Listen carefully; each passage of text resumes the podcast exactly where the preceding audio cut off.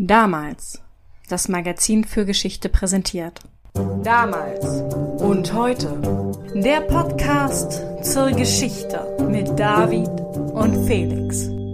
Felix, ich darf dir heute von Ephesos berichten, der antiken Großstadt in der heutigen Provinz Izmir in der Türkei. Ja, dann mal los. Von Delphi und seinem Orakel habe ich dir ja schon mal erzählt. Und wie bei Delphi hängt auch in Ephesos die Stadtgeschichte eng mit einer Institution zusammen. In Delphi dreht sich alles um den Apollontempel mit seinem Orakel und Ephesos ist nicht von seinem Artemision zu trennen, dem Artemis-Tempel. Artemis, die Göttin der Jagd und des Waldes. Ich bin ja kein großer Fan von Apollon und Artemis. Die haben beide Züge großer Grausamkeit an sich. Die Geschichte mit Niobe und ihren Kindern, das vergesse ich den beiden nicht. Äh, ja. Dann wärst du in Ephesos schlecht aufgehoben gewesen.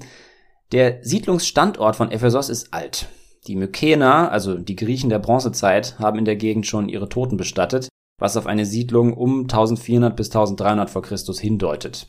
Aber ganz so weit zurück wollen wir heute nicht. Interessant wird es nach dem Untergang der mykenischen Paläste. Und zwar sticht da laut der Überlieferung ein gewisser Androklos, Sohn des athenischen Königs, mit seiner Gefolgschaft in See, um sich am jenseitigen Ufer der Ägäis ein eigenes Königreich zu errichten.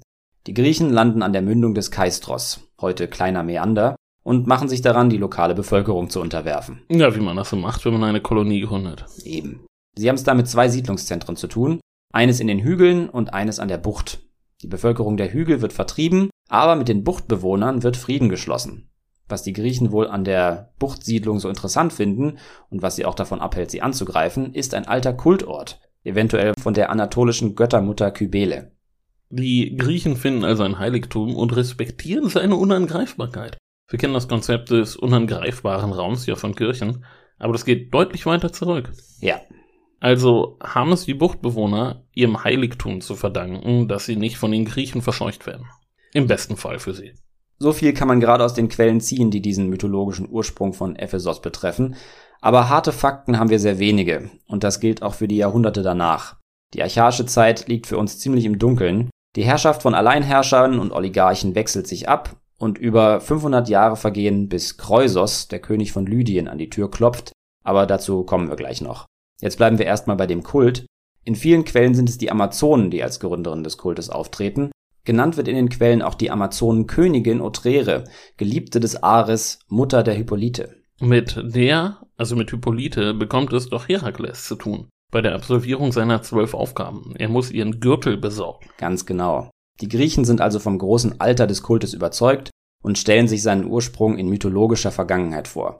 Und angesichts der prachtvollen Tempel, die später einmal in Ephesos stehen sollen, malen sich die Griechen auch die Vorgängerbauten eindrucksvoll aus, aber bis zum ersten Tempelbau um 675 v. Chr.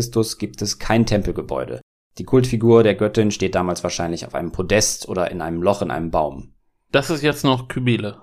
Ja, oder wen auch immer sie da genau vorgefunden haben.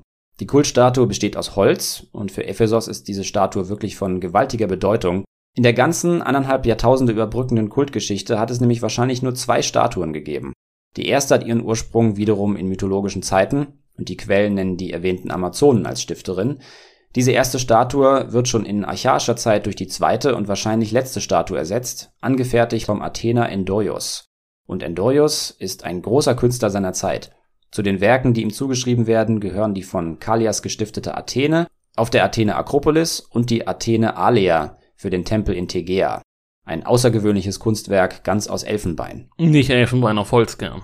Wohl wirklich massiv, aber die Athene Alea wird deutlich kleiner gewesen sein als die riesenhafte Statue von Phidias, von der wir in der Akropolis-Folge erzählt haben, eher kleiner als lebensgroß. Die Athena Alia wird übrigens später von Augustus mitgenommen und nach Rom gebracht. Da stellt er sie aufs Forum. Exakt. Aber die Holzstatue von Ephesos lässt er in Ruhe, und zu der wollen wir jetzt zurückkehren. Die erste Statue, von wem auch immer sie angefertigt worden ist, bekommt, wie gesagt, um 675 v. Chr. einen Tempel. Der hat noch bescheidene Ausmaße, 13,5 mal 6,5 Meter. Moment, das sind immerhin fast 90 Quadratmeter. Das ist größer als die Wohnung hier und größer als manche Kapelle in Bayern. Ich meine, es wurde ja nur für den lokalen Bedarf erstmal gebaut, nehme ich an. Okay, relativ bescheiden. Im Vergleich zu dem, was noch kommen soll. Der Tempel sieht mit seinem Säulenkranz auch schon ganz eindrucksvoll aus. Er steht allerdings nicht lange, wobei nicht ganz klar ist, was zu seiner Zerstörung führt. Eventuell waren die Chimera schuld, aber wahrscheinlicher sind Schäden durch sumpfigen Untergrund.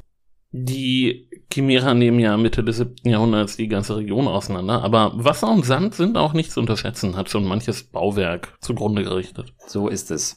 Der nächste Tempel entsteht also um 640, 620 vor Christus und ist dem ersten nachempfunden. Um die Jahrhundertwende wird dann ein dritter Tempel gebaut, und dieser dritte Tempel zeigt schon, dass der Kult an Bedeutung gewonnen hat. Er ist nämlich deutlich größer. 16,35 mal 33,3 Meter. Na gut, das ist schon imposant. Das sind ähm, über 500 Quadratmeter? Ja, es gibt übrigens die Vermutung, dass die Chimera-Invasion auch zum Wachstum des Kultes geführt haben könnte, vorausgesetzt Ephesos und Tempel wären wirklich verschont geblieben. In dem Fall wäre wohl das glimpfliche Davonkommen mit der Göttin in Verbindung gebracht worden. Der nächste Tempel ist also schon ziemlich groß und hat beträchtlichen Einfluss, nicht nur in Ephesos, sondern weit darüber hinaus. Und das bringt mich zu Artemis. Dass in Ephesos Artemis verehrt wird, habe ich ja ganz zu Anfang gesagt. Aber ganz so einfach ist es nicht, deswegen bedarf das einer Erklärung. Ich habe ja gesagt, dass es schon vor der Ankunft der Griechen einen Kult um eine Göttin gegeben hat, in Verbindung mit der alten Holzstatue. Nun stülpen die Griechen irgendwann ihre eigenen religiösen Vorstellungen über diesen Kult, den sie davor gefunden haben. Aber dabei entsteht eine Kultmischung, die sich deutlich von anderen Artemis-Kulten im Rest der griechischen Welt unterscheidet und die sich über die Jahrhunderte auch weiter verändert. Jetzt ist dieser ephesische Artemis-Kult anfangs ein lokales Phänomen, aber er breitet sich aus. Er hat sozusagen missionarische Züge. Im Kontext der Siedlungsbewegung der Griechen in archaischer Zeit wird der spezifisch ephesische Artemis-Kult in die ganze Mittelmeerwelt getragen. Die Epheser entwickeln einen fest an Artemis gekoppelten Lokalpatriotismus, wenn ich das so nennen darf, und legen zum Beispiel auch großen Wert auf die Legende, dass Artemis und ihr Bruder Apollon in Ortygia bei Ephesos geboren worden sind. Äh, das mit der Geburt war doch wieder eine von diesen Episoden, wo Zeus eine seiner Liebschaften vor der eifersüchtigen Hera verstecken musste. Ja, die Mutter von Artemis und Apollon ist Leto, Tochter der Titanen Koios und Phoebe. Phoebe, die, wie wir wissen, in mythologischer Vorzeit Delphi beherrschte. Eben die. Jedenfalls wird die Artemis Ephesia zu einer Artemis-Variante, die weit über die Stadtgrenzen hinaus verehrt wird. Nicht nur in der griechischen Welt, sondern auch bei den Lydern. Und somit kommen wir zum Lüderkönig Kreusos, um den es bereits in der Delphi-Folge ging, auf die du gerade angespielt hast. Ja, da will er es ja besonders schlau anstellen und interpretiert dann den Orakelspruch falsch, woraufhin er sein Reich verliert.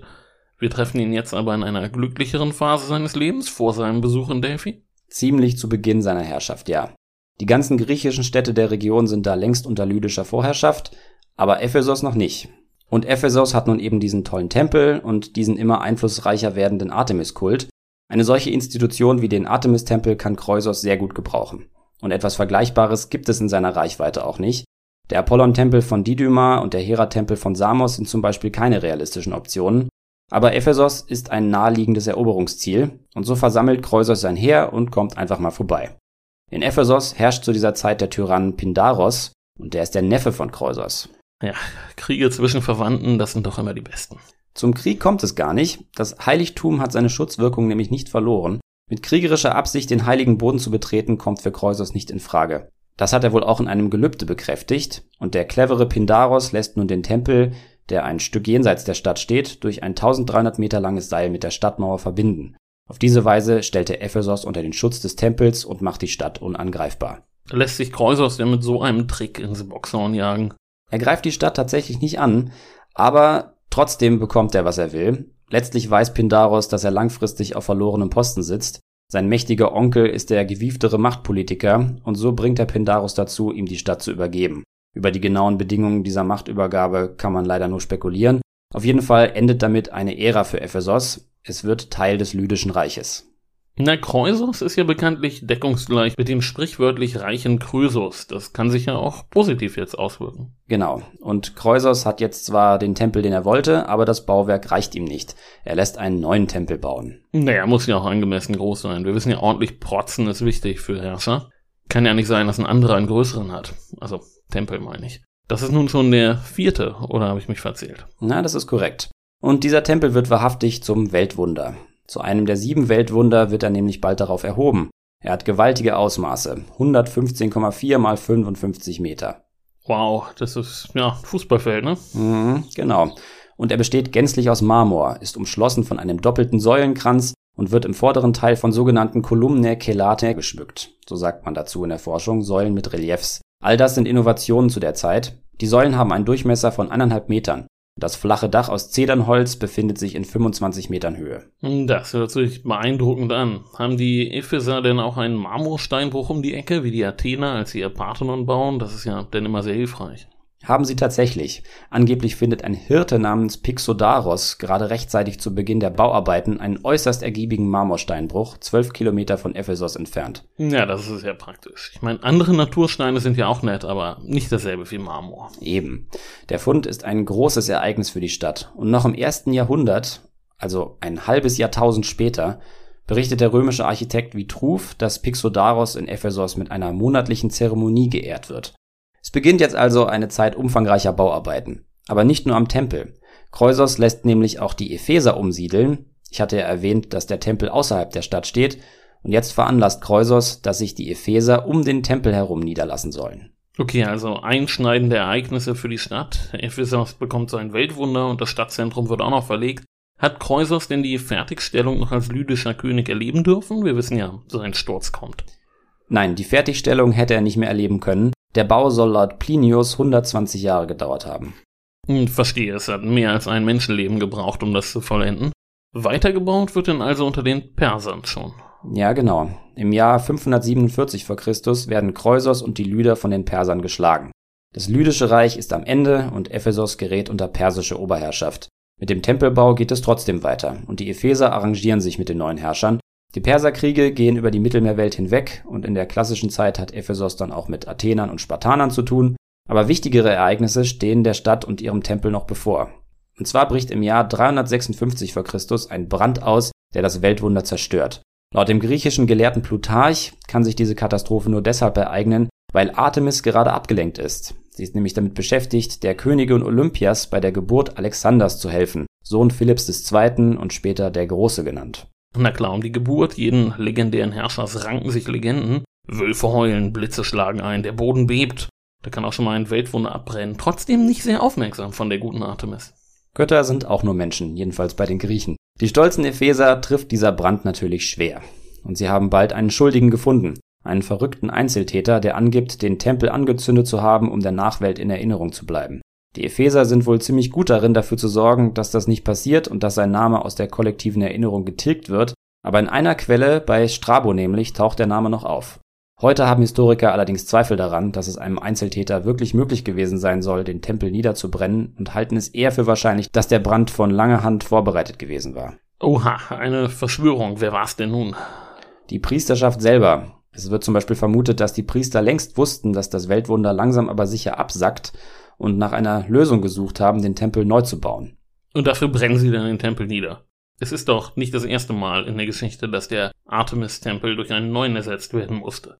Das Weltwunder hat doch selbst einen großen Tempel ersetzt, der da vorher stand. Da musste man doch auch keinen Verrückten aus dem Hut zaubern, um den Tempel abzufackeln. Ja, ich bin von der Theorie auch nicht richtig überzeugt. Ich finde es auch nicht so selbstverständlich, dass es einer einzelnen Person nicht möglich gewesen sein soll, einen so großen Tempel abzubrennen. Ich glaube auch nicht, dass man heute alle Informationen hat, die man bräuchte, um das zu kalkulieren. Es wird außerdem angenommen, dass ein klein beginnendes Feuer, auch durch einen Blitzeinschlag zum Beispiel, schnell von der Bevölkerung gelöscht worden wäre. Ich denke an Notre Dame, da hat ja auch ein kleiner Funke gereicht, um erheblichen Schaden anzurichten. Und ich habe ja vorhin erwähnt, dass das Artemision auch ein hohes Holzdach hatte. Aber was auch immer der Grund gewesen ist, ob es einen einzelnen Brandstifter gab oder eine baufreudige Priesterschaft, der Tempel brennt ab und wird natürlich neu gebaut. Da freut sich die Bauwirtschaft. Vielleicht war die ja auch schuld. Vielleicht ging es der wie der neuen Heimat in den 80ern. Es fehlte die Nachfrage und darum haben sie selber für welche gesorgt. Wieder 120 Jahre Aufträge gesichert. Wird denn etwas unternommen, damit der nächste Tempel nicht auch wieder absackt? Ob die Priester nun für den Brand verantwortlich waren oder nicht? Das Problem scheint ja da gewesen zu sein. Ja, darum kümmert man sich tatsächlich. Das neue Artemision bekommt einen Untersatz aus 13 umlaufenden Stufen, steht jetzt also ein ganzes Stück höher. Von der ersten Stufe bis zum Dach ist das Artemision jetzt ungefähr 32 Meter hoch. Und natürlich wird der neue Tempel noch größer als der vorige. Natürlich. Ansonsten finden sich auch alle Elemente wieder, die auch den vorigen Tempel ausgezeichnet haben. Wer zahlt denn diesmal für den ganzen Spaß? Also Kreusos mit seiner gut gefüllten Brieftasche, der war ja lange tot. Fühlten sich die Perser jetzt zuständig? Die herrschen ja immer noch. Oder kommt jetzt schon bald Alexander, der ist ja gerade erst geboren. Aber von der Wiege bis zum Schlachtross, da brauchte er ja nicht lange. Es ist nicht ganz klar, wie viel Zeit zwischen dem Brand und dem Beginn des Wiederaufbaus vergeht, Aber es geht sicher vor Alexanders Ankunft los. Ein großer Teil der Kosten wird diesmal von den Bürgern selbst gestemmt. Das spricht ja für einen beträchtlichen Reichtum der Bevölkerung oder eine sehr starke steuerliche Belastung. Ephesos ist eine wohlhabende Stadt und der Tempel hat einen großen Anteil daran. Die Epheser können es sich sogar leisten, die finanzielle Hilfe Alexanders auszuschlagen. Der kommt natürlich auch bald vorbei, während er dabei ist, das Perserreich zu erobern und bietet an, von jetzt an die Bauarbeiten zu bezahlen. Aber die Epheser lehnen ab. Wahrscheinlich, weil sie den Einfluss Alexanders auf ihre innerstädtischen Angelegenheiten fürchten. Nicht ganz unvernünftig. Ja, und lange dauern die Bauarbeiten diesmal gar nicht. Noch im vierten Jahrhundert wird der Tempel fertig. Und schnell wird auch dieser Neubau in die Liste der Weltwunder aufgenommen. Der Dichter Antipatros von Sidon erhebt das Artemision sogar über alle anderen Weltwunder. Damit sind wir beim letzten Artemision von Ephesos angekommen. Dieses Weltwunder hat eine Geschichte von fünfeinhalb Jahrhunderten vor sich. Aber bevor ich weiter davon erzähle, möchte ich ein paar Aspekte des Artemis-Kultes und der Institution Artemision erwähnen. Die Zeit des fünften und letzten Artemisions ist der Höhepunkt für den Artemis-Kult und entsprechend hake ich jetzt, wo ich zu ihm gekommen bin, ein und sage ein paar Takte dazu. Erwähnt habe ich ja bereits, dass Artemis eine besondere Bedeutung für die Epheser hatte. Die Griechen haben natürlich einen großen Götterhimmel, wie wir alle wissen, und auch in Ephesos gibt es eine ganze Reihe von Tempeln, aber Artemis ist in Ephesos allen anderen Göttern übergeordnet. Über das Jahr gibt es mehrere Artemis-Feste und drei größere. Davon ist besonders das Fest der Artemis-Mysterien wichtig, bei der die Geburt der Artemis in Ortygia bei Ephesos gefeiert wird. Ich hatte erwähnt, dass Ephesos sich auch als Geburtsstadt der Göttin gesehen hat. Und dann gibt es den Monat der Artemis, bei dem, wie der Name schon verrät, einen ganzen Monat lang gefeiert wird. Besucher kommen von überall her, feiern mit und beteiligen sich an den ausgerichteten Wettkämpfen. Bei einem weiteren Artemis-Festtag wird die Statue der Göttin zum Meer gebracht und dort gewaschen. Das ist auch in den Zeiten hellenistischer und römischer Herrschaft wahrscheinlich noch immer die Holzstatue aus archaischer Zeit. Von den vielen Jahrhunderten der Pflege mit Öl ist sie irgendwann ganz schwarz geworden, sodass auch die Autoren der antiken Quellen nicht mehr mit Sicherheit sagen können, aus welchem Holz sie genau besteht. Tatsächlich sieht man sowieso nur den Kopf, die Hände und die Zehen der Statue. Der Rest ist mit Tüchern und Schmuck behängt. Auf diese Weise ändert sich das Äußere der Statue auch je nach Anlass. Die Statue wird also dem Volk auch außerhalb des Tempels präsentiert, zumindest dann, wenn sie im Meer gewaschen wird. Ja, die Statue wird auch immer vor Prozessionen hergetragen. Dabei besucht die Göttin die Artemis-Altäre der Stadt und die Gräberfelder jenseits der Mauern. Die Umzüge finden meistens nachts statt. Die Teilnehmer tragen also Fackeln und dazu Räucherwerk und heilige Artefakte. Plinius beschreibt die Prozessionen als außergewöhnlich prächtig. Und nach den Prozessionen wird richtig gefeiert, auch auf dem Tempelgelände. Beteiligt ist die ganze Stadtbevölkerung, Männer, Frauen, jung und alt. Und gerade der Monat der Artemis ist deshalb ein wichtiger Teil des städtischen Lebens. Viele junge Leute nehmen die Feiern zum Anlass, einander näher zu kommen. Im Kontext der Feste werden entsprechend oft Eheschließungen eingeleitet. Ja, wenig verwunderlich. Artemis ist ja in erster Linie die Göttin der Jagd und der Tiere. Du hast aber erzählt, dass der Kult in Ephesos sich auf sehr spezifische Art und Weise entwickelt hat. Was ordnen die Epheser denn ihrer Göttin zu? Alles Mögliche. Sie hat eine generelle Schutzfunktion und sie erscheint als Herrscherin des Kosmos und des Himmels. Das hat Forscher dazu veranlasst, den Artemis-Kult von Ephesos etwas überspitzt in die Nähe von monotheistischer Religionspraxis zu rücken. Artemis kann für sehr viele Dinge stehen und sie ist in Ephesos auf jeden Fall allen anderen Göttern übergeordnet. Und nicht nur das, sie wird im Grunde als Personifikation der Stadt empfunden. Die Epheser sind davon überzeugt, dass das Ausmaß an Verehrung, das Artemis entgegengebracht wird, sich direkt auf das Wohl der Stadt und ihrer Bewohner auswirkt. Das Artemision und seine Priester sind allerdings nicht einzig und allein auf die Verehrung angewiesen. Der Tempel ist nämlich auch eine Bank. Jetzt ist es natürlich nicht ungewöhnlich, dass sich in großen Tempeln Reichtümer sammeln, aber das Artemision ist ein Extrembeispiel. Der Ruhm des Weltwunders, die sozusagen internationale Bedeutung des Kultes, der von ihm ausgeht, und die Tatsache, dass es in seiner ganzen Geschichte noch nie geplündert worden ist, machen es zum perfekten Ort, ein Vermögen zu hinterlegen. Neben den Reichtümern, die dem Tempel geopfert werden, sammelt sich im Artemision also immenses Kapital, das Privatleute, aber auch Städte und Könige hinterlegt haben. Das Geld wiederum wird verliehen, und auf diese Weise wird das Artemision zur wichtigsten Bank der ganzen Region. Wo sich Lyder, Perser, Makedonen, Griechen und Römer als Herrscher abwechseln, ohne Hand an die Schätze zu legen, da lässt man sein Gold ja auch gerne liegen. Dürfte doch sicher auch dazu geführt haben, dass Geld aus allen möglichen krisengeschüttelten Regionen nach Ephesos geflossen ist. Exakt. Geld flieht bevorzugt nach Ephesos. Damit sind wir auch schon beim nächsten Punkt. Es flieht nämlich nicht nur Geld nach Ephesos, manchmal nimmt das Geld auch gleich seinen Eigentümer mit. Ich hatte ja bereits erwähnt, dass der Tempel als unangreifbar gilt, einer der Gründe für seinen Erfolg als Bank. Das hat sich ja auch schon bei der Ankunft der Griechen in mythologischer Vorzeit gezeigt. und dann wieder als Kreusos seinem Neffen die Stadt abnehmen will. Dieser Bezirk der Unantastbarkeit ist nicht deckungsgleich mit den Tempelmauern oder dem Tempelbezirk, sondern definiert sich etwas anders. Und zwar wie? Letztlich durch gesetzliche Festlegungen und Konventionen. Jeder Tempel hat eigentlich einen geschützten Bereich namens Asylon, aber die Wirkmächtigkeit eines solchen Bereichs hängt natürlich auch stark mit dem Glauben an seine Bedeutung zusammen. Im Fall des Artemisions ist es in der Antike eine allgemein anerkannte Tatsache, dass der Tempel schon immer eine starke Schutzfunktion gehabt hat. Jedenfalls wird dieser unantastbare Bezirk zeitweise von wohlhabenden Exilanten bewohnt. Wer genug Geld hat, kann sich dort einrichten. Aber auch entlaufene Sklaven suchen Schutz im Asylon. Mark Anton erweitert den Bereich so weit, dass der Philosoph Apollonius von Tyana beklagt, der Tempel biete Schutz für Diebe, Piraten, Entführer und Kriminelle aller Art. Klingt nach einer modernen Debatte irgendwie. Politische Debatten gibt's im Hintergrund natürlich immer, aber unter Marc Anton ist der Bezirk einfach zum ersten Mal so groß, dass er Stadtviertel mit einschließt. Das ändert die Lage natürlich. Für einen Herrscher ist es dabei natürlich ein riskantes Spiel, einen Bereich mitten in der Stadt zu vergrößern, auf den er keinen Zugriff hat oder in dem er seine Gesetze nicht notfalls mit Gewalt durchsetzen kann. Aber Marc Anton ist auch derjenige, der das Asylon letztlich eben nicht respektiert, als es darauf ankommt. Die Schwester Kleopatras, Asinoe IV., die theoretisch eine Gefahr für Kleopatra darstellt, wird auf sein Geheiß im Asylon von Ephesos umgebracht. Das erschüttert natürlich das Vertrauen in die Sicherheit dieses geschützten Bereiches. Ja, der römische Bürgerkrieg ist insgesamt eine gefährliche Zeit für das Artemision, aber dazu sage ich gleich noch was. Bevor ich wieder zur Chronologie der Ereignisse zurückkomme, will ich nämlich noch etwas zu einem letzten Aspekt des ephesischen Artemis-Kults sagen, und zwar zu Magie. Es gibt in der Antike sogenannte ephesische Worte, Zeichen, von denen man heute nicht mehr sagen kann, wie sie ausgesprochen wurden. Und diese Worte sind sozusagen Zaubersprüche, die, wenn sie ausgesprochen werden, eine bestimmte magische Wirkung hervorrufen sollen. Sie sind in der ganzen Mittelmeerwelt bekannt und genannt werden sie, wie gesagt, ephesische Worte. Die Verbindung zu Ephesos ist also leicht zu erkennen. Ob die Formeln auch wirklich in Ephesos ihren Ursprung haben, ist umstritten, aber sie sind wohl schon früh mit dem Artemis-Kult in Ephesos verknüpft worden. Also mal unabhängig von ihrer genauen Herkunft verbindet sie die ganze Welt mit Ephesos. Das spricht ja schon dafür, dass Ephesos als magisches Zentrum wahrgenommen wurde.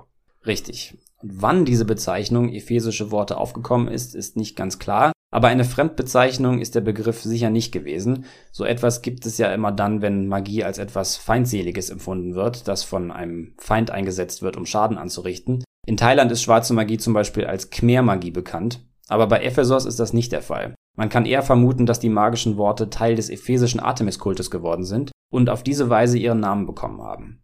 Der Reiseschriftsteller Pausanias berichtet, dass die magischen Worte auf Füßen, Gürtel und Krone der Artemis abgebildet worden sind. Außerdem verweisen die sogenannten Papyri Graecae Magicae auf einen Zusammenhang zwischen Artemis und magischer Praxis. Diese Papyri sind aus dem hellenistisch-römischen Ägypten und behandeln eine ganze Reihe von Flüchen und Zaubersprüchen, Ephesos ist also eindeutig ein Zentrum der Magie. Die Frage ist nur, ob es das Zentrum überhaupt ist. Da ist sich die Forschung nicht ganz einig. Jedenfalls wird auch im Tempel selbst Magie gewirkt und in der Stadt wird wohl auch Magie praktiziert. Als, wie ich vorhin erzählt habe, der von Kreusers begonnene Tempel niederbrennt, sind die Magier der Stadt völlig verzweifelt. Das schreibt zumindest Plutarch. Also ist das Artemision ein Tempel, eine Bank, ein Zufluchtshafen für Exilanten und eine Magierakademie. Und außerdem prägt es eigene Münzen und verfügt über sehr viel Land. Eigentlich unglaublich, dass niemand versucht, sich das alles unter den Nagel zu reißen. Das heißt, eine solche Institution ist natürlich eigentlich mehr wert, wenn man sich gut mit ihr stellt. Aber in verzweifelten Zeiten muss dieser Überfluss doch sehr verlockend gewirkt haben. Du wolltest doch was zum römischen Bürgerkrieg sagen, oder? Das wäre doch so eine Zeit. Äh, ja, der kommt gleich. Lass mich zuerst da anknüpfen, wo ich vorhin aufgehört habe. Der neue Tempel ist fertig gebaut worden, noch größer und prächtiger als der vorige und ohne die Hilfe Alexanders. Nach Alexanders Tod zerfällt sein Riesenreich bekanntlich, seine Generäle nehmen sich alle ein Stück vom Kuchen und eines der Teilreiche, zu dem auch Ephesos gehört, geht an Lysimachos. Der hat mit Ephesos viel vor und das betrifft auch das Artemision. Er lässt es umdekorieren. Du hast ja schon gesagt, das war der letzte, der Tempel, also neu bauen tut er ihn nicht. Nein, der Tempel bleibt wie er ist, aber dafür macht Lysimachos etwas, das vor ihm schon Kreusos gemacht hat. Er verlegt die Stadt. Kreusos hat ja die Stadt zum Tempel gebracht, Lysimachos tut das Gegenteil. Er verlegt die Stadt vom Tempel weg, Richtung Küste. Er will Ephesos wieder zu einer wichtigen Hafenstadt machen, also legt er auch einen neuen Hafen an und er baut eine neun Kilometer lange Stadtmauer. Das ist eigentlich ein ganzes Stück zu groß und lässt viel Platz für freie Flächen. Aber das macht deutlich, dass Lysimachos von Anfang an große Pläne für Ephesos hat. Er geht davon aus, dass die Stadt weiter wachsen wird. Okay, aber Ephesos war ja auch schon vorher anscheinend keine Kleinstadt mehr. Was passiert denn mit der alten Stadt, die die Epheser jetzt zurücklassen sollen? Tja, das ist eine gute Frage. Laut Strabo weigern sich viele Epheser an den neuen Standort zu ziehen, woraufhin Lysimachos die Stadt fluten lässt. Angeblich lässt er die Kanalisation verstopfen, als es gerade einen Sturzregen gibt, so will er die Epheser aus ihren Häusern vertreiben, aber vermutlich verläuft der Umzug trotzdem schleppend, so könnte man zum Beispiel die Tatsache interpretieren, dass Lysimachos auch die Bevölkerung benachbarter Siedlungen zum Umzug in die neue Stadt zwingt. Die Stadtfluten ist auf jeden Fall eine ganz schön extreme Maßnahme. Das spricht ja nicht gerade für ein entspanntes Verhältnis zwischen den Ephesern und ihrem neuen König. Ja, die Überflutung der Stadt wird auf jeden Fall als Katastrophe wahrgenommen. Und ob Lysimachos nun wirklich aktiv daran beteiligt gewesen ist oder nicht, und wenn ja, in welchem Ausmaß, hat die Überflutung wohl großen Schaden angerichtet. Der Dichter Duris von Elaia schreibt in einem Epigramm von der Zerstörung von Zehntausenden von Gebäuden. Wie nah das an den tatsächlichen Zahlen gewesen ist, kann man schwer sagen. Außerdem wird die Bevölkerung durch die Umsiedlung von ihrem Tempel getrennt. Der ist seit der Stadtversetzung unter Kreusos ja in der Stadt gewesen. Jetzt ist er nicht nur wieder außerhalb der Stadt, sondern auch noch durch einen Hügel außer Sichtweite. Seit dieser Zeit ist zentraler Sinn der Festtagsprozessionen, dass die Göttin die Stadt besuchen kommt. Angesichts der weiterhin hohen Bedeutung von Ephesos bis in die Spätantike nehme ich an, dass die Umsiedlung der Stadt nicht geschadet hat. Nein, es geht wirklich weiter aufwärts mit Ephesos. Einige Zeit fällt es dann unter die Herrschaft Pergamons, also eines weiteren Nachfolgerreichs Alexanders. Und auf diese Weise geht es dann irgendwann in den römischen Besitz über. Genau. Der letzte König von Pergamon, Attalos III., hat nämlich sein Reich testamentarisch an Rom vererbt. Im Jahr 133 v. Chr. geht Ephesos an Rom, erstmal nur offiziell allerdings. Die Römer müssen erst noch Aristonikos niederringen, der Pergamon gerne für sich selbst haben würde. Aristonikos ist ein Halbbruder des verstorbenen Königs und er kann mit seiner Flotte die griechischen Küstenstädte hinter sich versammeln, mit Ausnahme von Ephesos. Der Konflikt selbst ist wirklich interessant, aber den lassen wir jetzt hier mal außer Acht. Wichtig ist, dass die Römer sich durchsetzen. Sie nehmen also auch Ephesos in Besitz. Und unter den Römern, die nun in die Stadt kommen, sind auch solche, die für die sogenannten Societates Publicanorum arbeiten. Wir haben schon mal in der Jogurta-Folge von der finanzstarken Zunft gesprochen, die in Numidien aktiv gewesen ist der Begriff Societatis Publicanorum ist damals, glaube ich, nicht gefallen, weil es bei diesen Gesellschaften in erster Linie um Steuerpacht geht.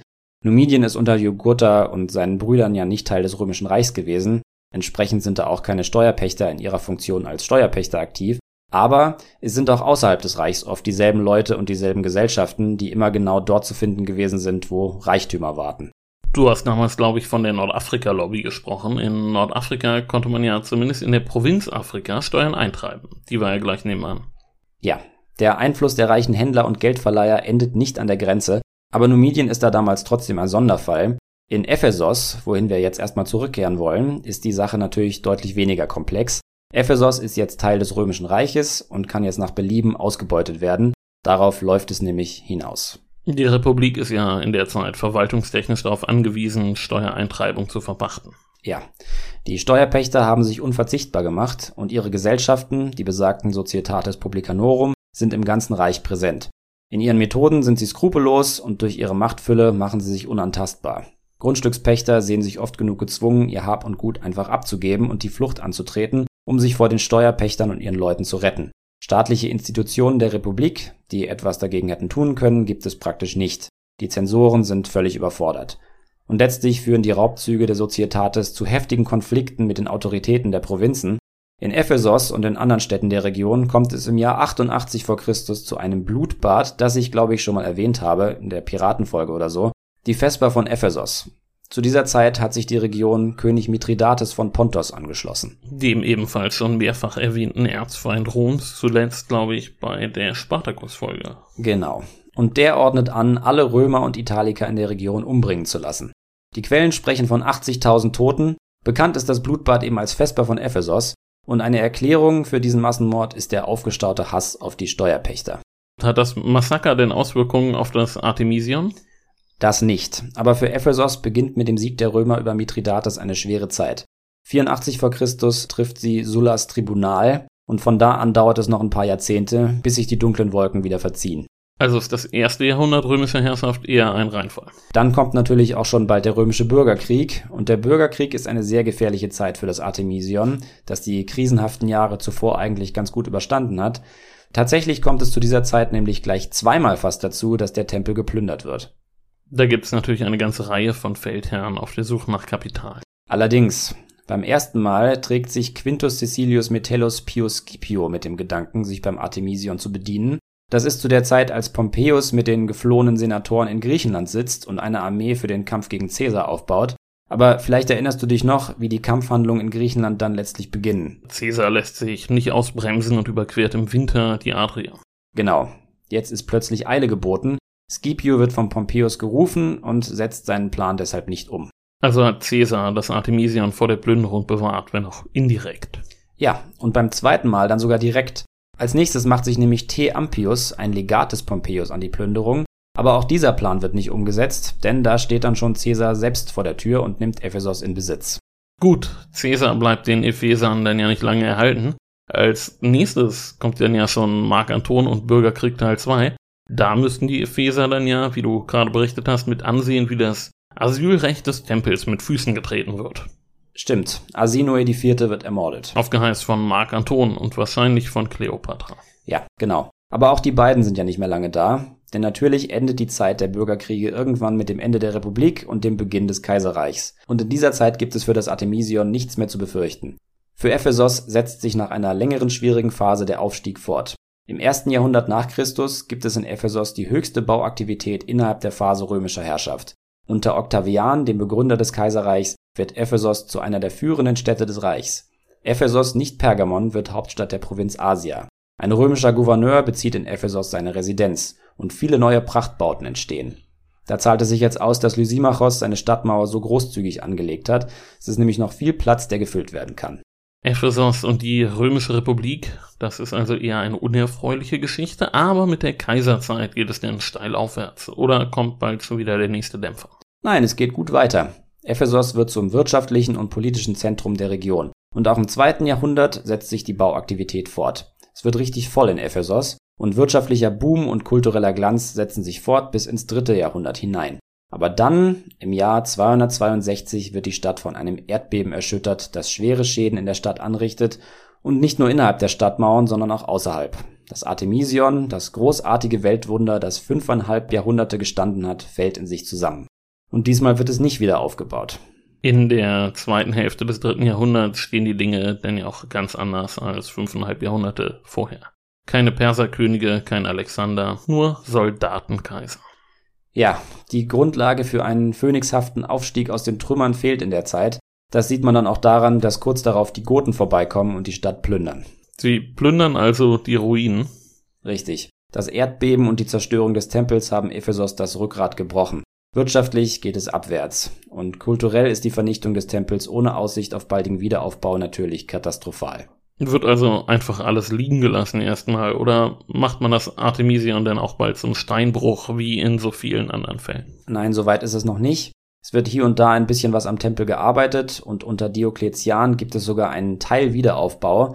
Dazu kommt, dass das Herz des Kultes, die uralte Statue der Göttin, das Ende ihres fünften Tempels überlebt hat. Der Artemiskult um das Heiligtum ist also nicht von einem Tag auf den anderen verschwunden, auch wenn die Zerstörung des Tempels der Anfang vom Ende gewesen ist. Es steht ja jetzt auch das Christentum vor der Tür.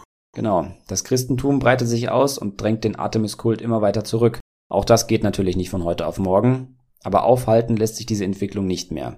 Und das Jahr 401 ist dann ein weiterer tiefer Einschnitt in der Geschichte von Ephesos.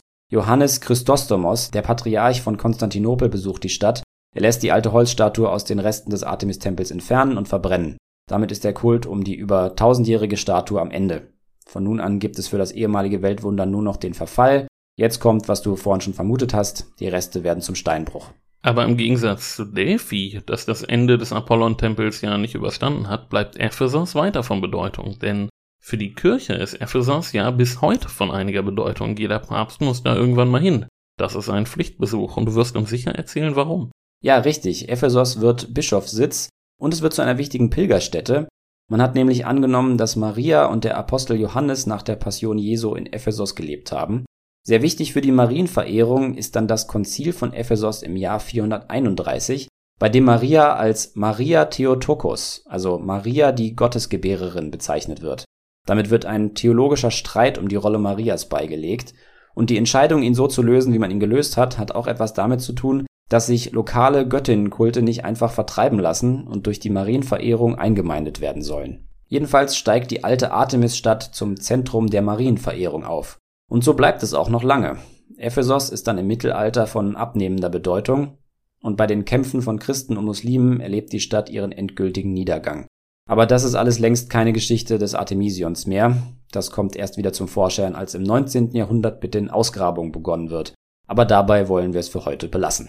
Ja, stattdessen wollen wir jetzt nochmal hören, was der Chefredakteur von damals, Stefan Bergmann, uns über das neue Heft erzählt hat. Genau, es geht nämlich um Wilhelm II. Unser Titelthema beschäftigt sich mit Wilhelm II., dem letzten deutschen Kaiser. Wie er Deutschland in den Ersten Weltkrieg geführt hat, eher unabsichtlich oder gar planmäßig und damit schuldhaft, war Gegenstand diverser Debatten der vergangenen Jahrzehnte. Inzwischen wird die Kriegsschuldfrage sachlicher diskutiert, womit sich der Blick stärker auf Wilhelms Herrschaft insgesamt fokussiert. Wilhelm war eine schillernde Persönlichkeit, impulsiv, hochfahrend, arrogant, in Wirklichkeit eher unsicher, überzeugt von seiner herausgehobenen Stellung als von Gott gewollter Monarch, zugleich entscheidungsschwach. Als er 1888 im sogenannten Dreikaiserjahr den Thron bestieg, hatte er große Pläne. Er griff beherzt in die Tagespolitik ein, wollte das Reich wohl insgesamt selbst steuern.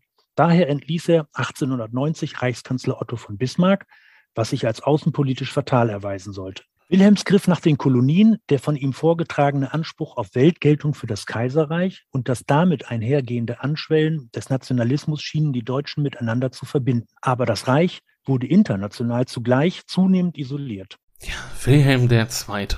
Hatte er nicht auch so ein leichtes Fable für diese ganzen alten Sachen? Hat oh, er hatte ein extremes Fable dafür. Er war ein absoluter Antiken-Fan.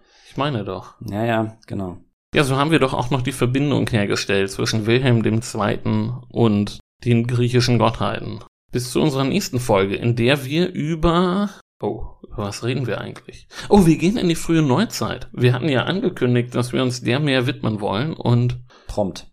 Prompt geht's da weiter. Aber mehr verrate ich dazu noch nicht. Stattdessen folgt uns bei Instagram, Twitter, Facebook, schreibt uns eine Mail an damals-podcast.konradin.de. Hört uns auch bei YouTube neuerdings. Da könnt ihr auch die Videos wieder sehen, die ich im Urlaub in Neapel gedreht habe.